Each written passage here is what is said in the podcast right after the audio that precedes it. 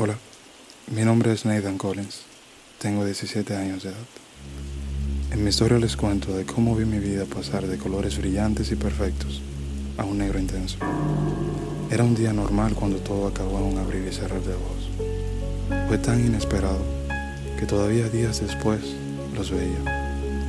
Pero luego recordaba sus cuerpos fríos aquella tarde y el reloj se detenía y yo con él. Ahora aquí sentado en una esquina de mi cuarto, Anhelo esos días en los que no temía dormir, cuando podía hablar de mis emociones y era feliz. Últimamente siento que me ahogo en recuerdos. La ansiedad y desesperación van en aumento. Actualmente me encuentro en un pozo de emociones donde el aire se acaba poco a poco y ya se está oscureciendo muy rápido. Tengo miedo, mucho de quedarme aquí, solo, sin poder salir. Para Nathan Collins, el tiempo se había convertido en una máquina de dolor que cuando movía sus agujas derrumbaba su barrera de emociones, que era cubierta por la oscuridad que él mismo había creado. Descubre la historia de Nathan Collins y vive junto a él su ilusión de muerte.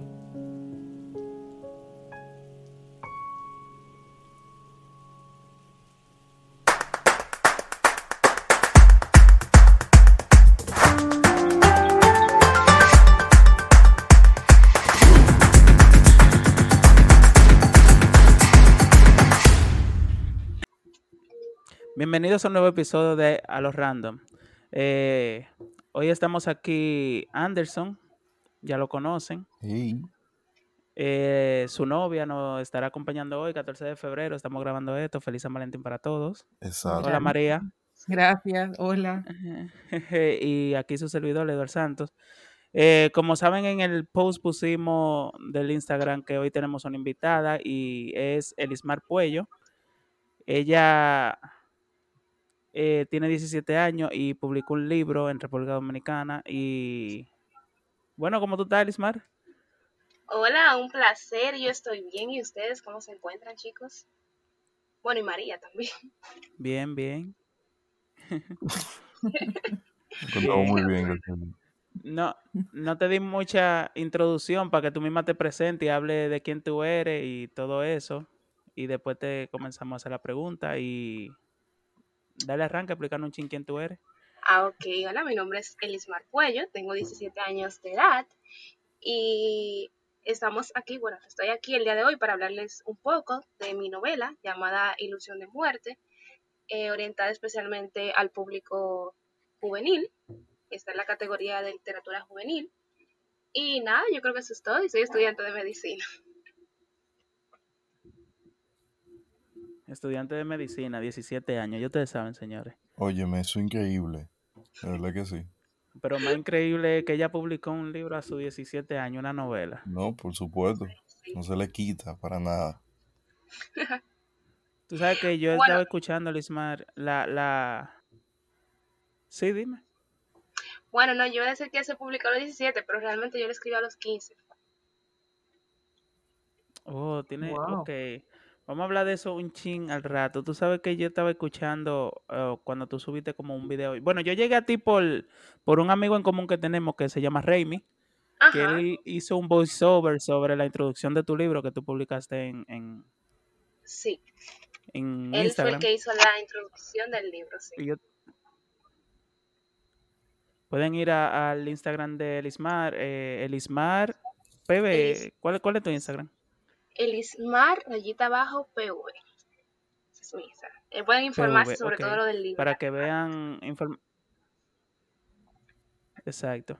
Entonces, bueno, Elismar, vamos a comenzar con las preguntas. Vamos, yo quiero saber, ¿a, qué edad tú te diste cuenta que a ti te gustaba? Bueno, no sé si a ti te gusta la lectura, porque no sé si eso va de la mano que a ti te gusta leer con escribir.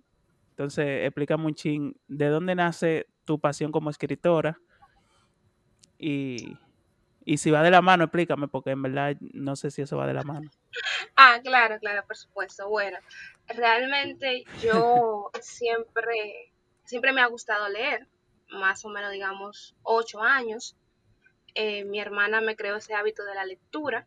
Es fantástico cuando tú en tu mente puedes imaginar un mundo totalmente diferente en el que tú estás.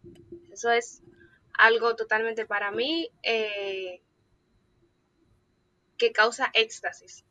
Y también, sí, escribir va de la mano con la lectura en cuanto a mi experiencia personal, ya que cuando tú estás, cuando tú lees a los grandes escritores, especialmente a los escritores anglosajones, que son los que me gustan, que escriben novelas negras, novelas rojas, tú dices, wow, esta historia es totalmente hermosa y llamativa. Yo algún día tendré la capacidad para hacer eso. Y realmente yo llegué al camino de lo que es la, la escritura. Fue por un trabajo escolar que me pusieron cuando yo estaba en tercero de bachillerato, que ahora se le dice quinto.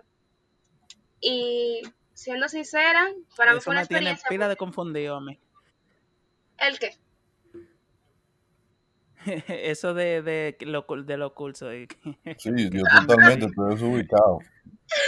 Sí, realmente ni siquiera los mismos profesores lo entienden, pero es eh, quinto, ahora vendría siendo un curso antes del último. Entonces ahí ellos me pusieron un trabajo, y era crear una novela.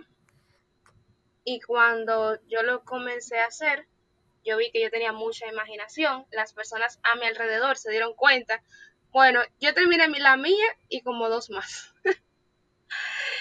Entonces me motivaron a que lo subiera a Wattpad y yo lo subí. Y así fue como yo empecé a desarrollarme.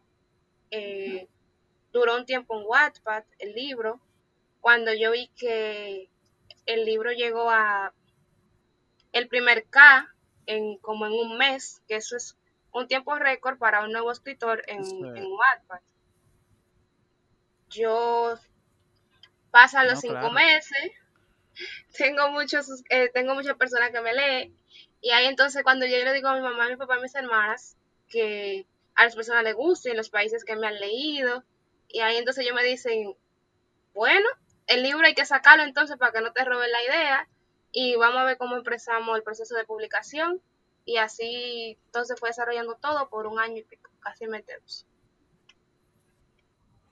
O sea, discúlpame, Edwin. Eh, básicamente se podría decir que tu influencia en cuanto a, que tú hiciste tu primer libro es que tu, tu, tu, primer, tu primer enfoque en cuanto a tu, le, tu comenzar a leer en este género de por sí y especifica el género del libro, por favor. Eh, sí y no, porque a mí me gustan mucho las novelas negras, que son como los clásicos americanos policíacos, para definirla mejor. Ok. Y la literatura juvenil, sí he leído mucha literatura juvenil, como Pablo Neruda, que también es una influencia para mí, uno de los que más me gusta. Y por ahí es donde yo me voy. Mi libro es una novela de una pareja adolescente. Ok. Sí. Ok, y te iba a preguntar, tú dijiste que tú lo tenías en Wattpad. ¿Este fue lo, e, este libro fue el que tú tenías en Wattpad o era otra historia? ¿Tú ibas subiendo diferentes novelas o, o, o, lectura? No sé qué tú subías. ¿Qué, qué, qué, ¿Cómo era eso? Bueno, era el mismo libro, es el mismo libro, pero con mejor argumento y con mejor estructura.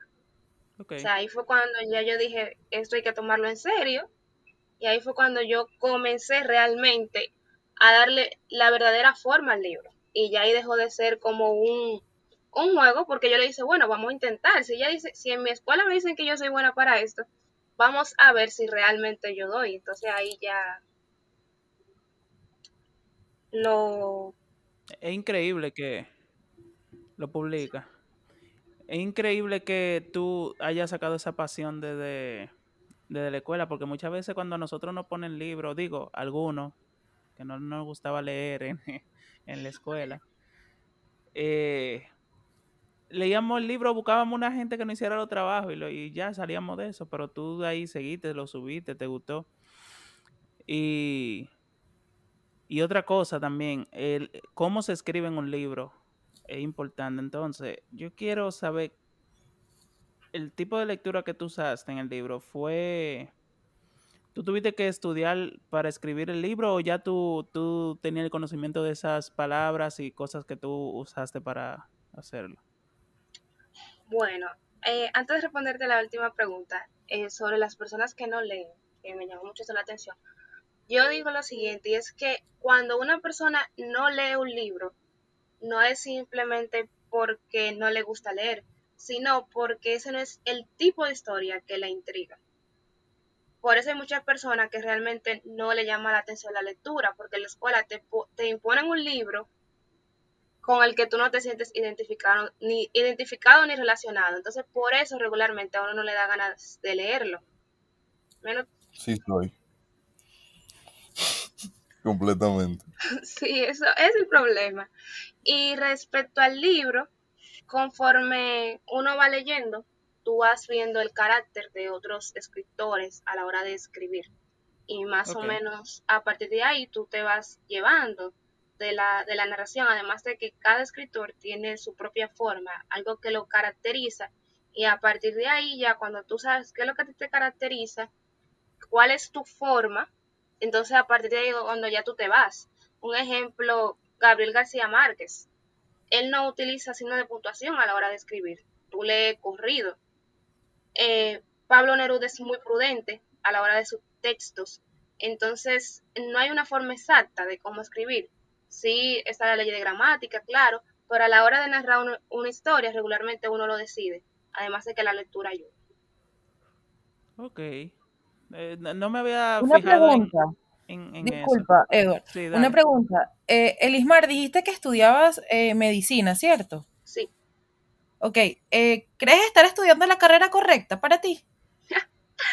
Excelente pregunta, esa pregunta me la han hecho mucho. Mira lo que pasa. Para mí la escritura es como un hobby en el cual yo puedo desarrollar mi creatividad, pero yo no me veo mi vida entera dependiendo solamente de eso. Además de que grandes escritores dominicanos son médicos. Ok, interesante. Entonces te ves tanto como escritor como doctora. Exacto. Nadie sabe si en unos años, cuando ya tenga experiencia ya médica, también escribo un libro sobre eso. La próxima novela de Grey's Anatomy. Disculpa, animal. Y, y en cuanto a la medicina, ¿cuál sería tu especialidad? La especialidad que me gusta es la neurocirugía. Wow. Wow. qué inteligente. Esta es una mujer que va a dar todo en grande. Elismar, eh, ¿cuál pasión vino primero, medicina o escritura?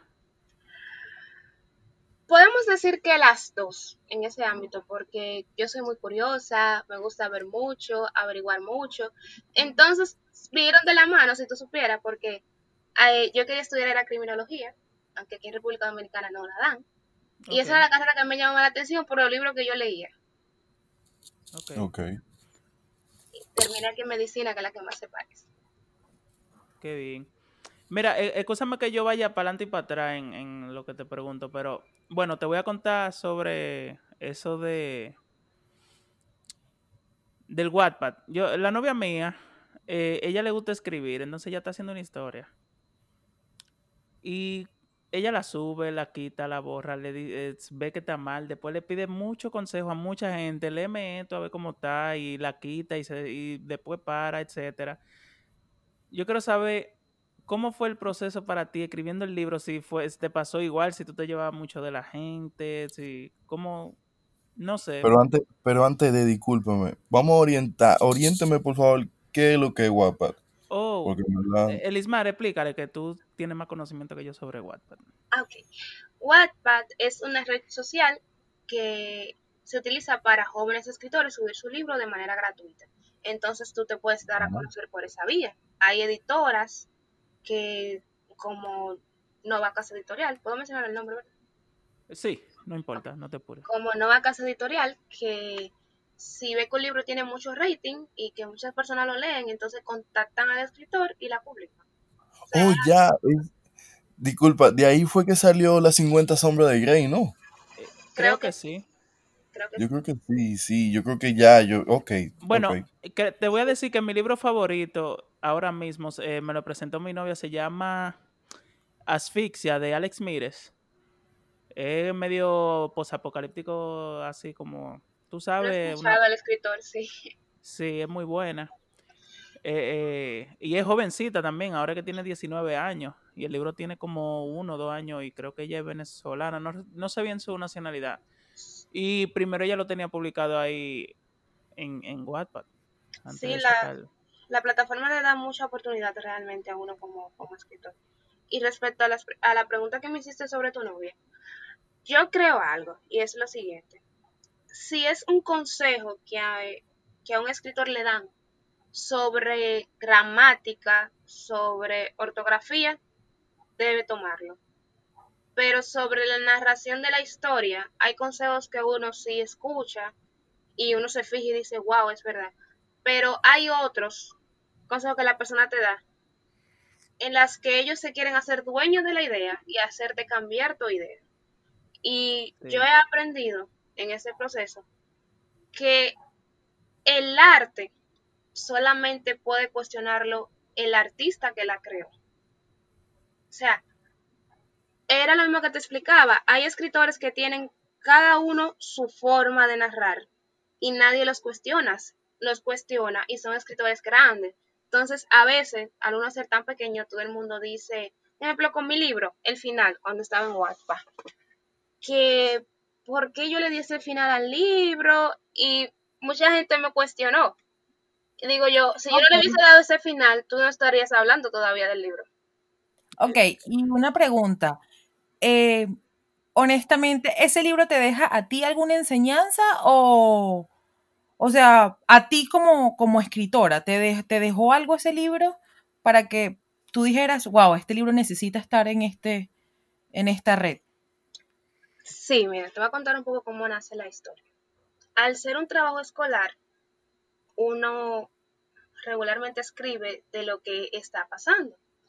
Y yo me di cuenta que mi generación en ese momento tenía cada uno un problema diferente que le estaba afectando quizás en su casa, quizás a manera personal. Y yo no sé si ustedes van a estar de acuerdo conmigo, pero regularmente en la adolescencia o en la vida, cuando uno tiene un problema, uno siente que ya ahí se acabó. Y quizá puede ser algo que ahora ustedes adultos, si recuerdan algo de cuando ustedes eran niños que le pasó o adolescente, que ustedes creían que ya ahí la vida se acabó, que ya no iba a poder continuar porque eso está demasiado mal y solamente uno en, ese en esos momentos ve las cosas malas de la vida y no, verla, y no ve las cosas buenas. Entonces, a través de historias que mis amigos me hacían, que me contaban cómo se sentía, yo dije, no, pero es que nosotros deberíamos, de como adolescentes, como jóvenes, dar a conocer nuestros sentimientos en algunas etapas de nuestra vida o en algunas situaciones. Entonces, esto hay que expresarlo y hay que darlo a conocer. Hay que, tenemos que tener una voz.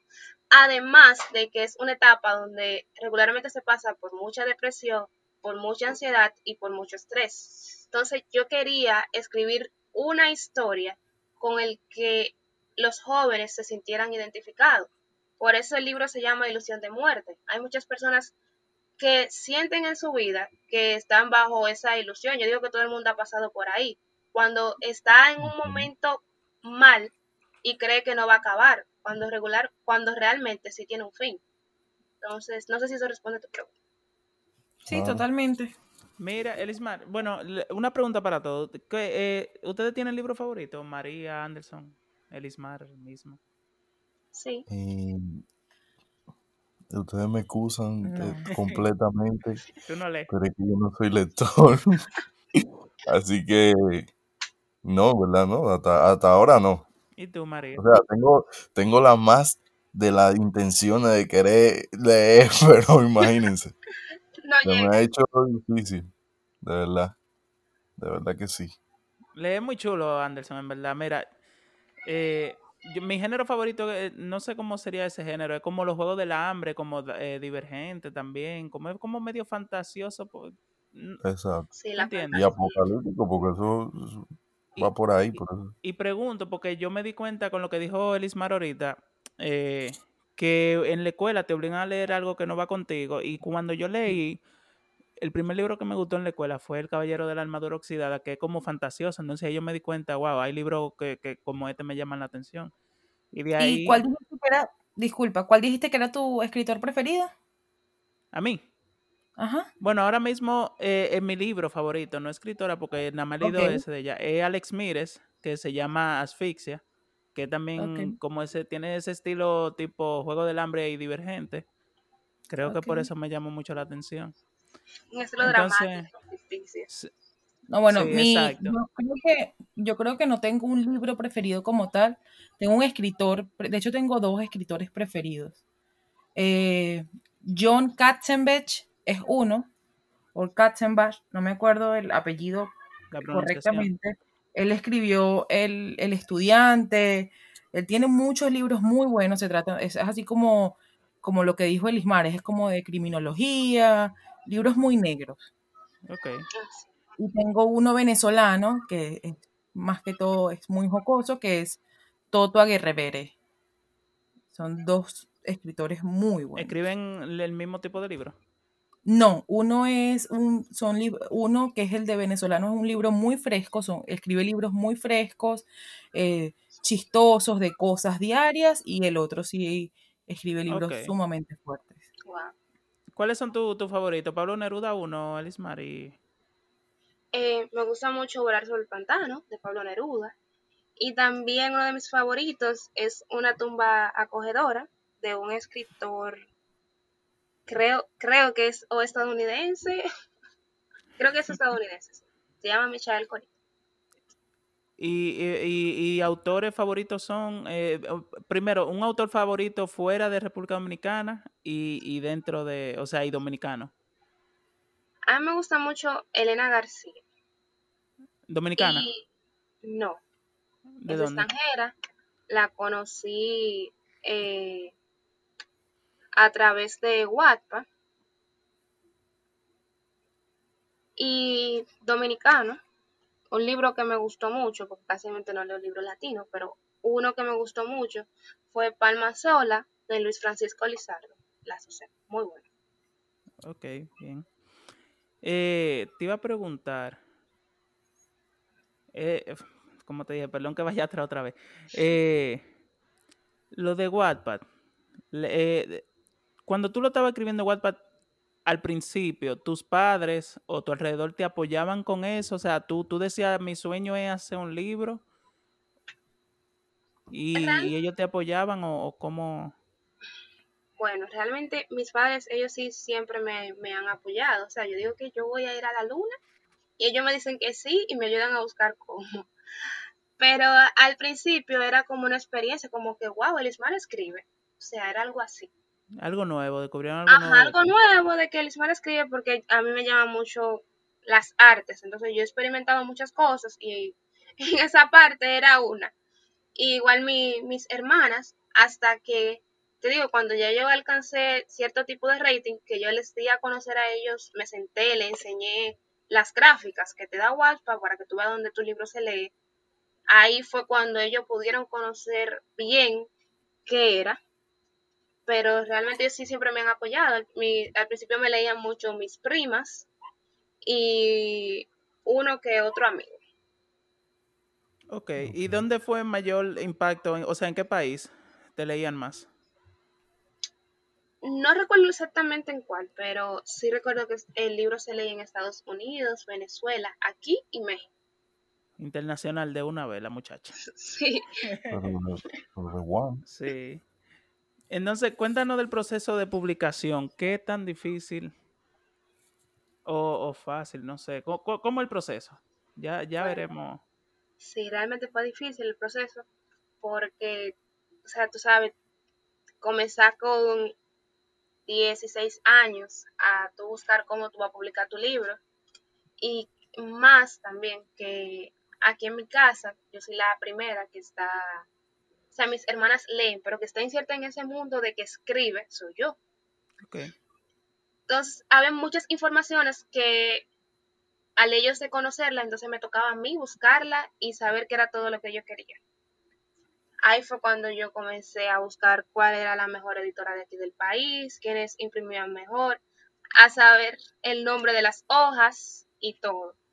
Fui a ver varios editores.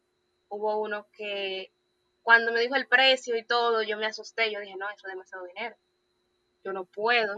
En este caso, este y- editoriales, right, ¿verdad? Sí. ¿Eh? Serían ed- editoriales, tengo entendido, ¿no? Hay más o menos como cuántas hay allá. Aquí, aquí hay muchas editoriales pequeñas, pero eh, algunas, que es lo que más adelante, eh, son las que te reciben un ejemplo en cierta librería. Para.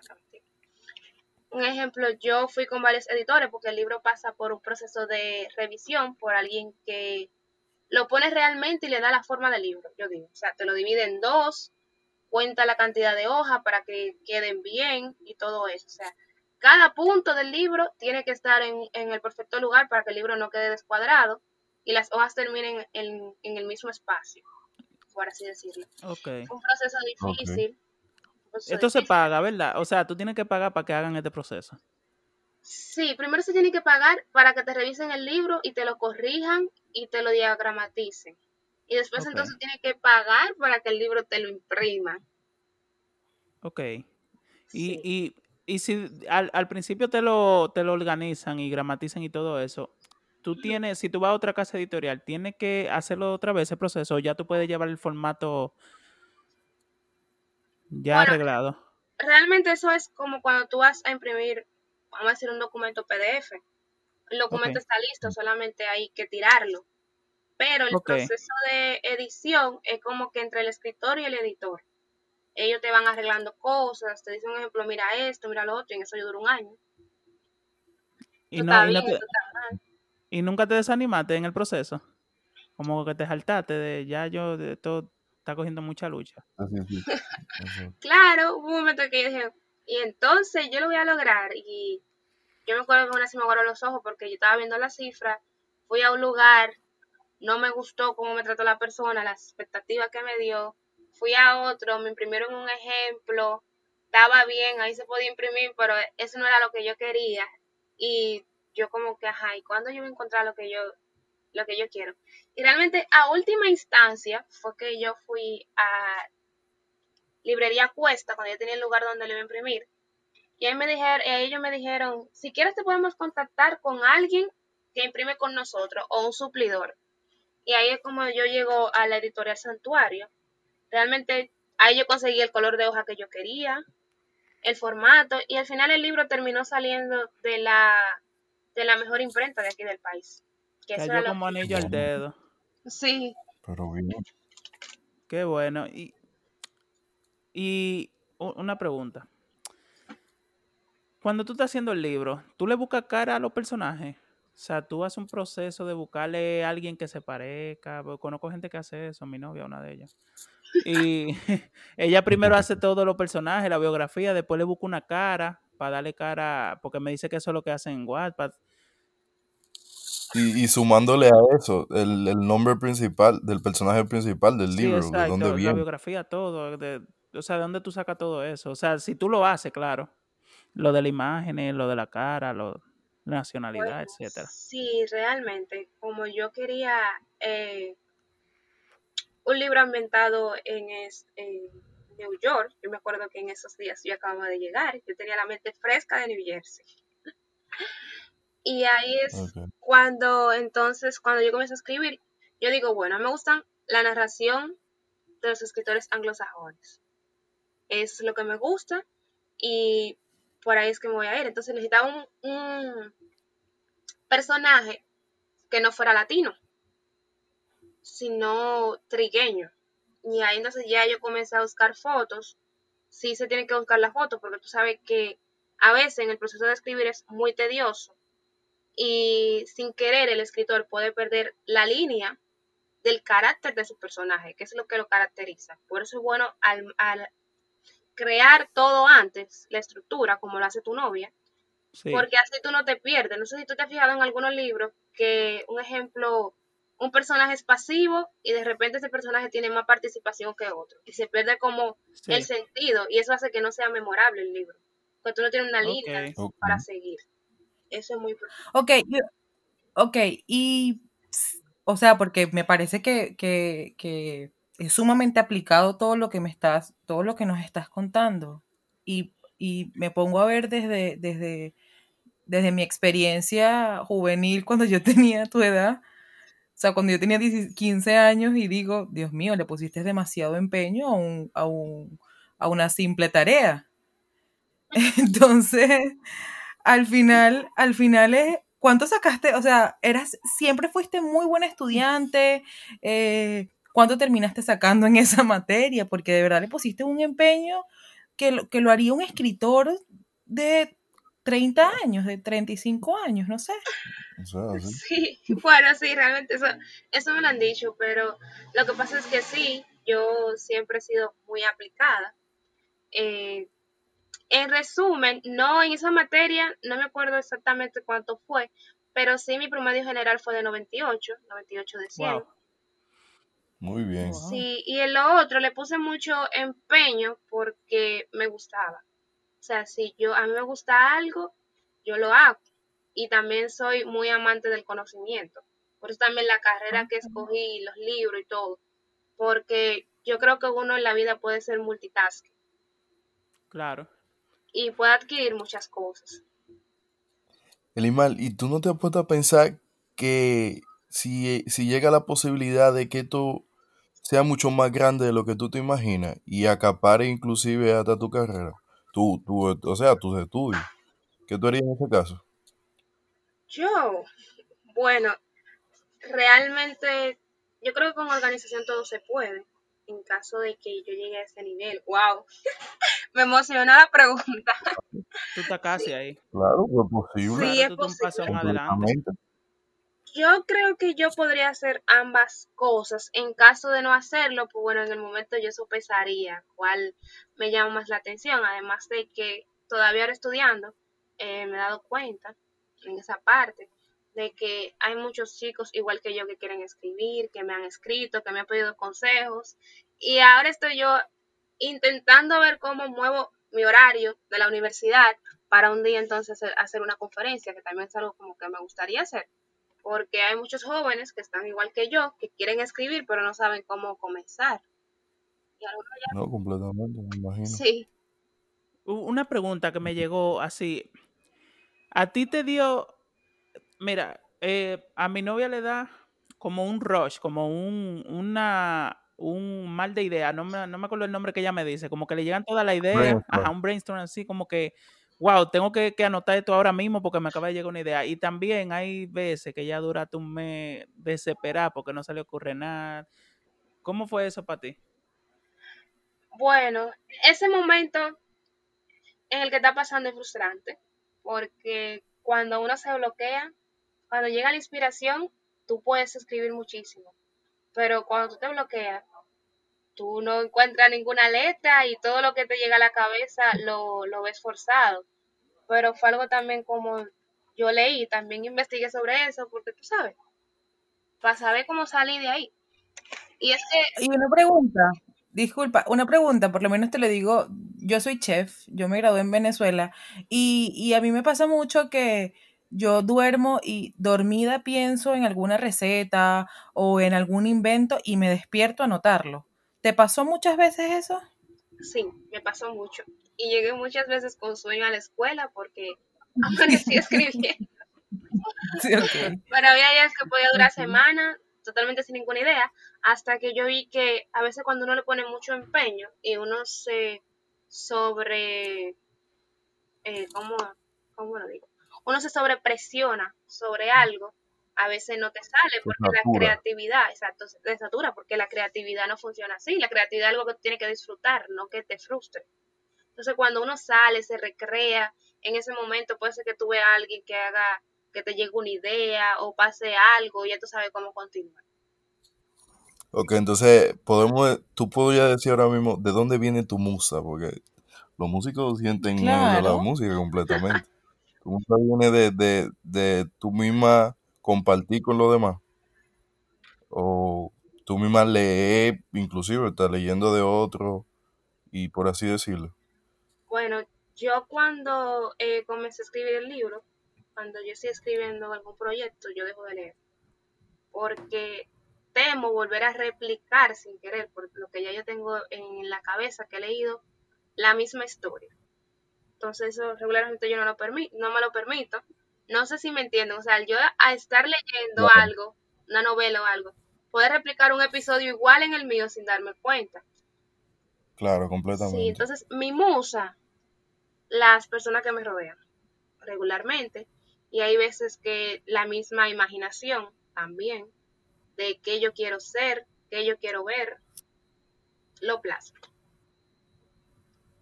Ok. Perfecto.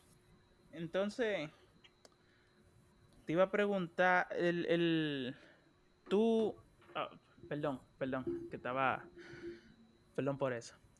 ¿Tú tienes alguna manía o algún lugar favorito para escribir eh, en cierto momento o algo?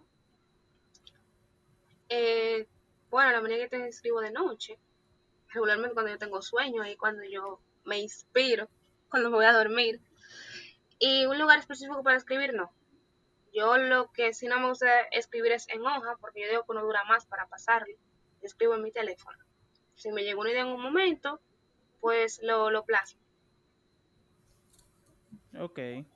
Tú no tienes manía de escribir, o sea, necesito una hoja en específico, que sea en el celular, que sea, que, que si no tiene tal cosa no puede escribir. Una aplicación en este caso. No, ninguna. Lo que más sí yo cometo cuando yo escribo es que la idea me llega muy rápido. Entonces tecleo muy, muy rápido. Y después entonces que yo termino, yo tengo que arreglar todo lo que yo escribí y todas las palabras que están mal. Volverlo a editar otra vez. Antes de que la idea se me vaya. Entonces, como quien dice, a eso se le dice que pienso más rápido de lo que escribo. Entonces lo hago.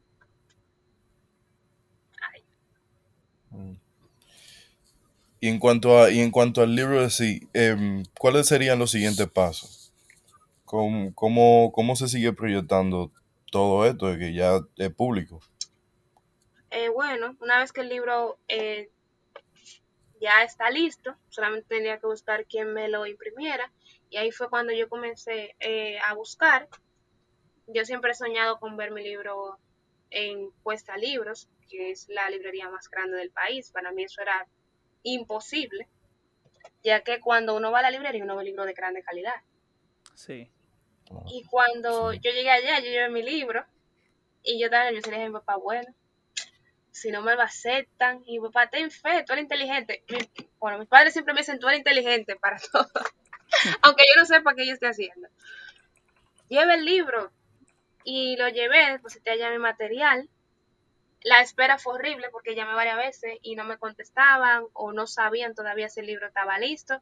Y era en una semana y duraron más tiempo. Y yo dije, bueno, ¿por qué no lo aceptaron? Y realmente fue que se fue de vacaciones la, la encargada de eso. Y entonces ahí fue como llegó a la editorial en la que estoy actualmente. Y luego de eso, entonces comencé a preparar contenido visual, ya que estamos en la época de las redes sociales.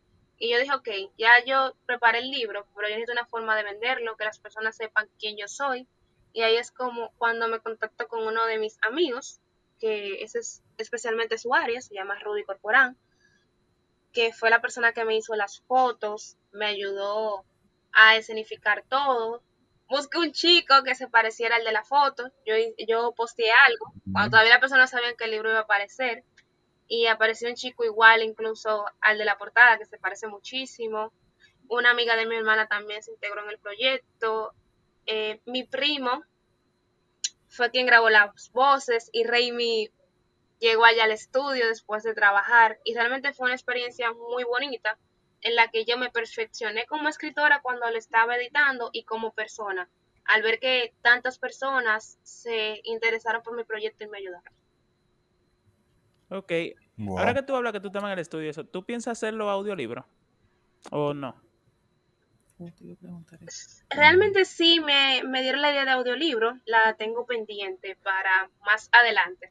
Estoy el primero disfrutando este momento antes de incrustarme en otro. Pues entonces, no, no tan lejos ahí, es posible verlo el, libro más internacional, por así decirlo. En Amazon, por así, encontré el libro. Eso te iba a preguntar, porque, por ejemplo, nosotros vivimos en Estados Unidos y creo que todavía no hay forma de conseguir el libro. Exacto. Eh, sí, tengo el proceso de subirlo a Amazon. No lo he subido a Kindle todavía. Eh, lo voy a subir cuando mis hermanas lleguen de allá de Miami. Va a estar disponible en Amazon. Ok, pero en, eh, ¿solo en Kindle o también físico? Lo voy a poner en Kindle y luego entonces voy a contactarme porque Amazon, eh, para tú vender un producto tienes que tener una cuenta allá en Estados Unidos. Entonces, estoy en ese proceso. Ok. Bien, perfecto. Oye, pero qué interesante. O sea, es que me impresiona que tenga 17 años. No, ese, eso va- es un punto. O sea, estoy impresionada dentro de todo y con la claridad con, con la que habla. No, claro. Entonces Es uno, impresionante. entonces uno consciente de que vea los focos todos los días. Problema. Loco, se te daña la mente, ¿vale? Tú no te imaginas que el Imar está ahí. No, y, yo vi esa noticia y, y me impresionó de una vez, wow, 17 años ya publicó un libro. O sea, yo no sé cuánta gente publica un libro a los 17 años más en República Dominicana, pero es una noticia increíble. Es que es impresionante porque justamente le decía, justo le decía hoy a Anderson sobre eso, como que, claro, yo no soy de República Dominicana, pero bueno, ahorita tengo muchísimo más conocimiento de lo que tenía antes. Sí. Y le digo, a veces hacen famoso o hacen popular a gente que no tiene ningún tipo de talento, porque no buscan verdaderos talentos. Sí, Completamente. O sea, yo veo, yo veo videos y, y noticias y memes de gente que no tiene ningún talento. sí, y es más difícil tú encaminar y tú hacer llegar eh, lo que realmente vale. Es difícil tú encontrar, por ejemplo, el apoyo. No, completamente yo lo- Eh, eh, completamente se entiende y- en verdad, Si llega un video cantando, y en verdad, famosa, o en TikTok, exacto, exacto. No, ni siquiera, ni siquiera. Mira, yo vi hace hace poco una muchacha, una muchacha borracha, famosísima ella. Dijo dos palabras mient- mientras estaba ebria. Ah, sí, la, la, del- la que Ah, le sí. gustaba el Famosa. tigre.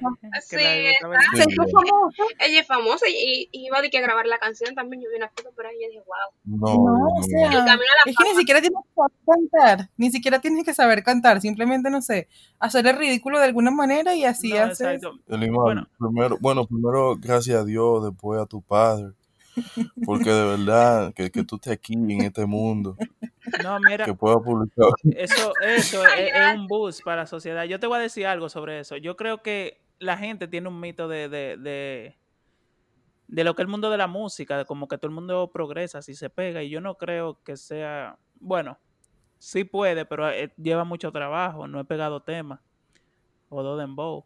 Entonces, eh, como la gente ya tiene ese mito de que en la música hay dinero, pero escribiendo no, porque he escuchado mucha gente que le dice al otro, ¿tú crees que tú vas a llegar a algo escribiendo haciendo libros? Deja eso. Entonces, es la, falta de oportunidad, la falta de apoyo, que muchos se desaniman y no lo hacen. Es que y entonces el hecho de que lamentablemente la sociedad de nosotros está enfocada en eso, eso es lo que pasa.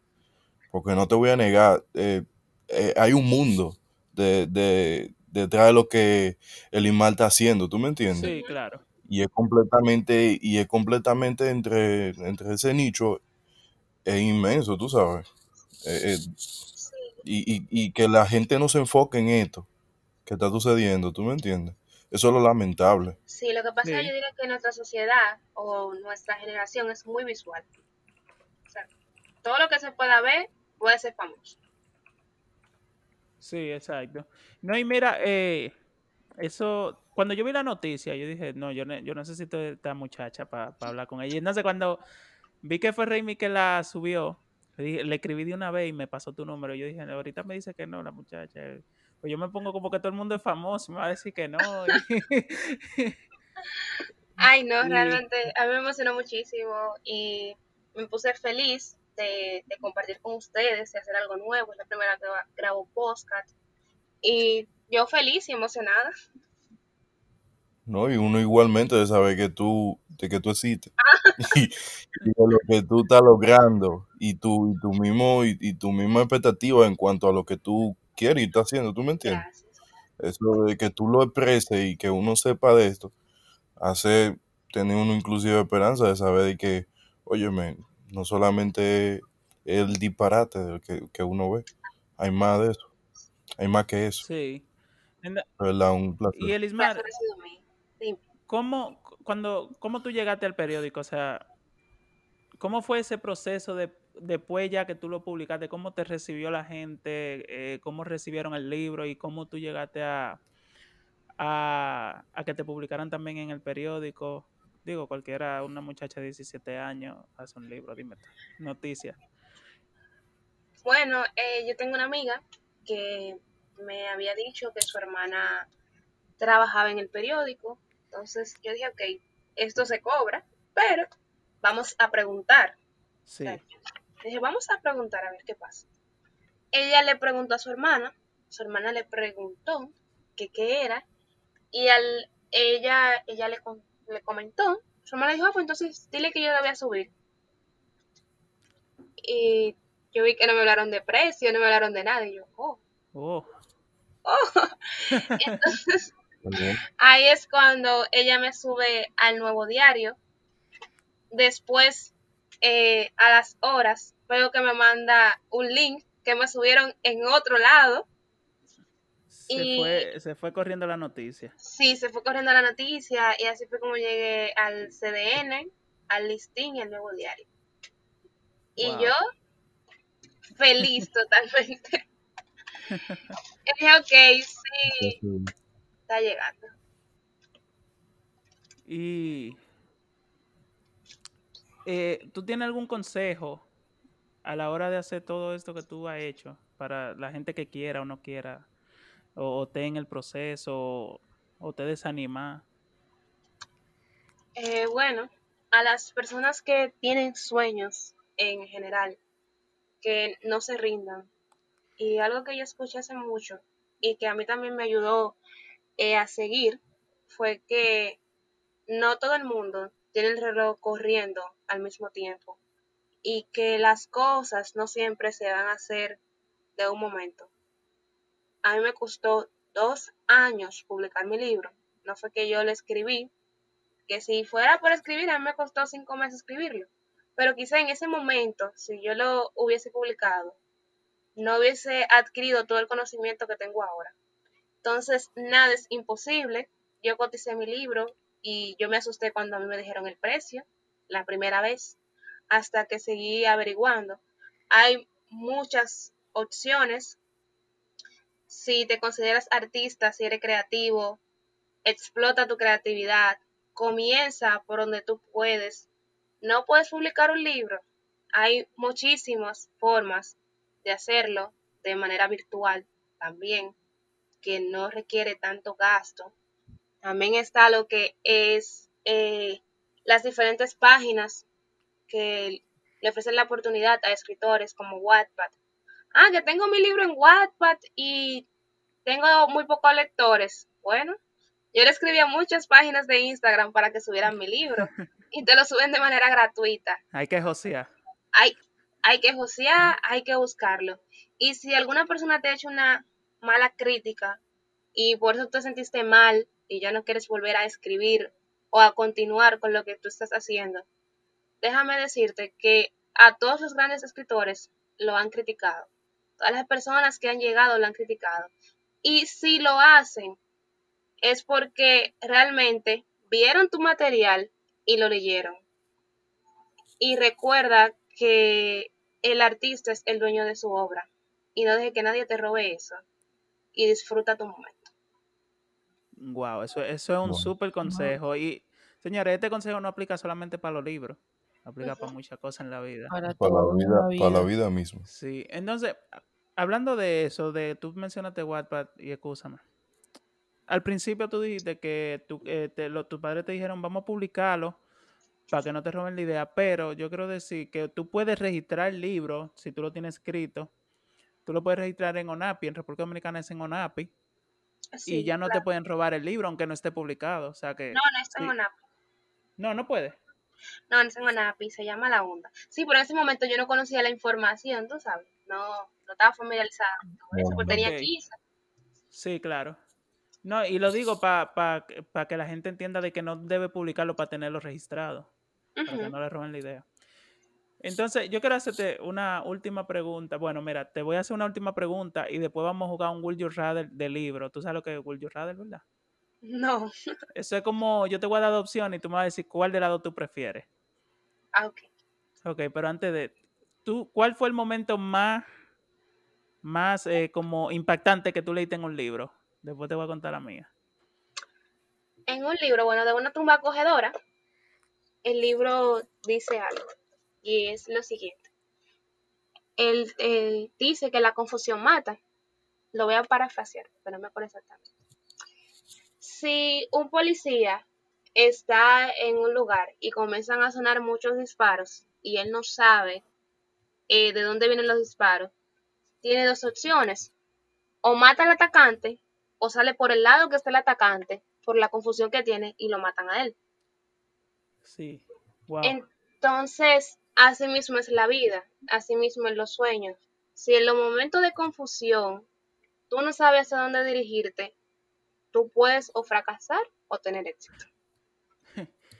Ah, sí, me río porque ahora yo no quiero ni decir lo mío, porque no fue algo tan de aprendizaje, fue como un momento impactante de que, de que sí, wow, esto pasó, o sea, es como cuando tú te entras en el libro y pasa un suceso y tú te quedas como, de verdad.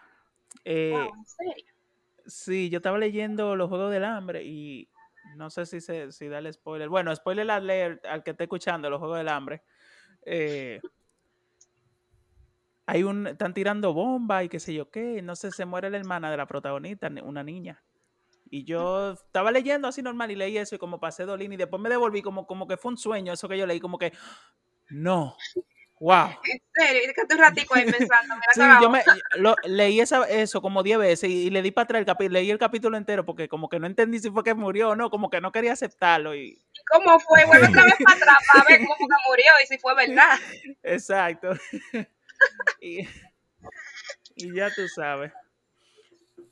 Me ha pasado. Bueno, No, pero también, el- si yo digo el mío, el último que yo leí fue el Nacho. Así que ya ustedes bueno, saben. ese te, te enseñó a, a leer. No, yo me quedé con la duda. Mi papá, me, mi mamá me mima y mi papá fuma pipa. ¿Qué papá tan malo, loco? No puede estar con el muchacho tampoco. Él está fumando mientras la mamá está ahí sola. No, pero así sobre como No. tú ves también, ahora que le dice eso, cómo en la sociedad eh, van instruyendo poco a poco lo mismo del machismo. La mamá está con el muchacho y el papá está fumando una pipa. Sí, no, y tú sabes que, que el libro. Nacho es un libro viejísimo, que no sé si todavía se usa, pero es uno de los libros que más se usaban antes para enseñar a los muchachos a leer, y es uno de los libros con más errores gramáticos que existe. Es como que tú usaste Google Translate en el 2004 para traducir el inglés al español. Pero yo realmente no sé si se usa porque yo no lo llegué a usar. No. No, Sí, yo eh, yo creo que actualmente no, ya actualmente actualmente no. no sé, en mi no. tiempo de, veje- de, de niño, tú sabes que nosotros somos unos viejos, ¿verdad? Que Lismar tiene 17 años. Usamos el Nacho. Sí, ya se descontinuó hace mucho. Sí. Sí. Pero todavía lo ven. Entonces, sí, todavía lo venden. Hay mucha gente que lo usa todavía. Bueno, entonces terminamos ahí la pregunta y vamos a jugar el Would You Rather, que sería ¿qué tú prefieres en, en español? Te voy a hacer 10 nada más, que hay como 50 preguntas. Eh, y esta es una e- edición de Nerds de Libro, dice aquí. Ah. La primera dice, ¿qué tú prefieres? ¿Tirar tu libro favorito en el toilet? Espera, o verlo caer en una, en un- como en un hoyo de, de un árbol, o sea, que se quede atrapado ahí adentro. Ay. Bueno, el libro se vería más bonito, pero ay. ¿Cuál, es el- cuál dijiste, perdón? El árbol se vería más bonito, pero Se vería más bonito. Dolería menos, en verdad. Porque tú, tienes la esperanza de que lo puedes sacar de ahí. sí. Decir a alguien, mira, te voy a dar tanto, sube, busca. Eh, la otra dice, pe- perdón que dure un rato porque que está en inglés y lo estoy traduciendo aquí. Ah. Dice leer un libro por año y recordar todo o leer 100 libros al año y no recordar nada. Un libro por año. Un libro por año, totalmente. Claro, tú vas a leer 100 Claro. y va a pasar las hojas porque uno, uno leyendo esto piensa en, wow, voy a leer un libro, una novela y me voy a acordar, pero si, tú, si yo leo un libro de médico ahí, me puedo graduar. Eh, no pensaron en esa, ¿eh? Coño. Eh, la otra dice, ¿leer la primera página de un libro o leer la última página de un libro? El juguete, loco. La última, porque la primera lo que dice es el nombre del autor y el título.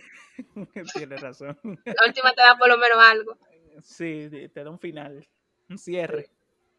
Claro. Entonces, aquí dice, quedar encerrada en una librería, perdón, que, que en inglés es diferente, en, un, en una biblioteca o quedar encerrada en una librería. Eh, en una biblioteca Mm, tienen mejor clasificación de libros. Y son más grandes también. La biblioteca. Pero tú encontrarás en una biblioteca todos los libros como novelas que te gusten de escritores, de esos escritores que te gustan de novelas rojas. Realmente depende el tipo de, libre, de biblioteca y el tamaño que tenga. Pero también lo- las novelas rosadas, que son las románticas, tienen muy buenos libros ellos, de buenos escritores. Un dato, me encantan las novelas cursi a mí.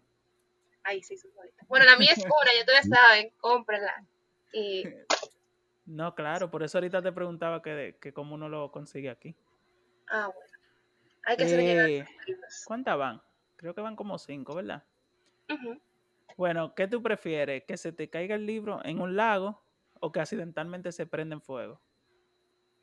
Pero ¿por qué toda la pregunta tiene que ver con la pérdida del libro?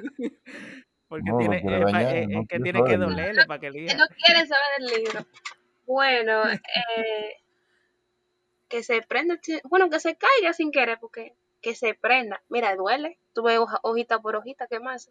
Yo digo que si se cae en el lago y tú lo sacas rápido, puede secarlo, tú ves. Y Creo que se puede salvar. Creo. ¿Tú crees? Bueno, se me dañó uno una vez y no se salvó. nunca- más nunca fue el mismo. bueno, Entonces, te voy a hacer la última, porque si hago 10, yo no sé cuál- por cuánto vamos. Dice aquí, ¿tú prefieres que te spoileen el final del libro o nunca saber qué pasó? O sea, como que tú nunca llegas al final del libro. Que lo spoileen. que no, yo me prefiero que no me digan. No, Pero no, tú, pero, tú- pero tú nunca vas a saber el final si no te lo dicen. No, pero así es mejor, porque si te lo dicen, tú no lo vas a comenzar a leer. Que ya tú sabes lo que pasó. Por lo menos te puedes imaginar el final, aunque tú no te lo sepas. Porque hay libros que tienen ese concepto, que tienen el concepto abierto. Ah, sí. Bueno, sí, en ese sentido sí, de verdad. Sí, tienes razón. Un ejemplo, yo no sé si ustedes eh, han leído el libro del coronel tiene que le escriba, el libro que ponen en la escuela. Eh, Lo he escuchado, es que de- los libros que ponen en la escuela como que yo lo odiaba, porque era una, una tarea. Es un libro chiquitico, pero el resumen es que el libro se pasa en que el coronel nunca le llega a la pensión y él no tiene dinero y él siempre va a ver a la carta. Y cuando... Y después tú, tú ves que el coronel nunca tiene pensión y todo lo que el coronel hace para comer y al final el coronel se come lo único que él tenía para sobrevivir, que era un gallo. Y le preguntan, ¿y qué vamos a comer? Y él responde con, con, con una palabra, no voy a decir aquí. Y ahí se acaba el libro. Y tú no sabes nunca, o sea, tú viste la historia entera del coronel y tú nunca sabes si el coronel va a vivir, va a morir de hambre. ¿Y eso lo ponían en la escuela? Sí, eso lo ponen en la escuela. Sí, eso, eso lo ponen. Sí, no. Mira, yo me quedé mirando la hoja, yo lo que en internet, a veces era que el libro que yo tenía le faltaba hoja, pero no. Eso es como que una crítica social al gobierno, que se escribió, ¿sabes? De los veteranos que no le depositaban el dinero. y eso. Ah, ok. Ya tú sabes, para que tú sepas desde temprano que si te va a la milicia puede que te pase eso. Sí. Bueno, señores, Ujú. eh, esta fue Elismar, eh, Elismar Puello, escritora del libro, ay, perdón, que perdí el nombre del libro, eh, ¿cómo es que se llama? Perdón. Ilusión de muerte. Ilusión de muerte. Entonces, Elismar, este espacio aquí es tuyo, dinos sobre dónde se puede conseguir, tus redes sociales y, y todo sobre el libro. Ah, ok. Bien, eh, mi libro está disponible en librería Cuesta, en librería Cuesta y en editorial Santuario. Mi red social, eh, la que más utilizo ahora mismo es Instagram, como Elismar rayita abajo PV. Si quieren adquirir el libro de manera firmada, solamente tienen que escribirme a través de Instagram. Si están fuera del país, también, Edward, yo creo que podríamos gestionar el envío. Claro, así que ya Sí, saben, claro, solamente Mm. tienen que hacer su pedido. Si lo quieren firmado directamente, me pueden escribir y yo con gusto les estaré respondiendo. Y eh, agregando ahí, ¿cuál es el valor del libro? El libro tiene un valor de 500 pesos dominicanos y 10 dólares en... 10 dolaritos. Sí. Ya ustedes saben, señores, vayan y... Y el libro se ve que es bueno. Y si...